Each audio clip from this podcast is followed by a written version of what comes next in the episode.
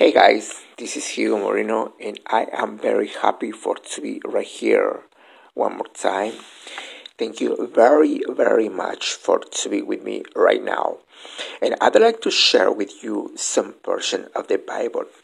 Actually, I love this portion in the book of Isaiah, where God says, I am the one who opened a way through the waters and making a dry path through the sea. I called forth the mighty armies of Pharaoh and drove them in the waters. But forget about all of that, because it's nothing compared to what I'm about to do. For I am doing a brand new things. I love this portion. And actually it means a lot for me. Because this brand new things is not going to be like anything you've seen in the past.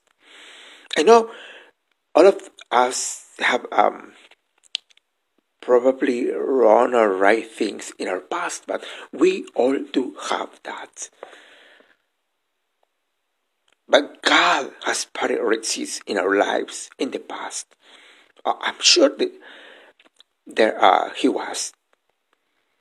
And you know what? We've seen Him open a door that shouldn't have opened and had us in the right place at the right time. We got job, we met the right person and fell in love, and um, what else? Got turned out head around when it didn't look good, and we're grateful. And we know it was the hand of God, but God is saying, You haven't seen anything yet.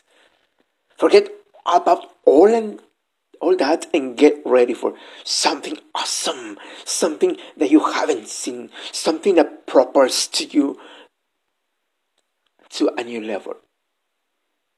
And when you see these new things, you're gonna stand in amazement and say, Wow, look what the Lord has done. And I believe the reason God told them to forget about the Red Sea being parted and forget about how he brought them out of slavery.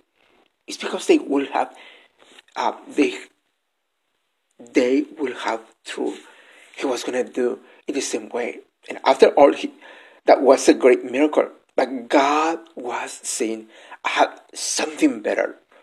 Instead of parting the waters i'm gonna create the waters.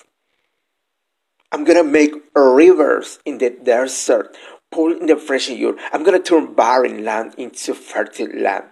And the new thing God has for you is going to supersede what you've seen in the past.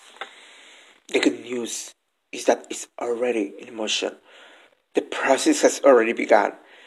Even now, it is springing forth underground, behind the scenes. You can see it. The river is forming. The water is coming and the barren land is being fertilized. Yes, the door may have closed, but no worries.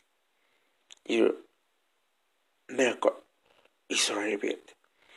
The right people are already en route. The Red Sea parting was great, but it's nothing compared to what's coming because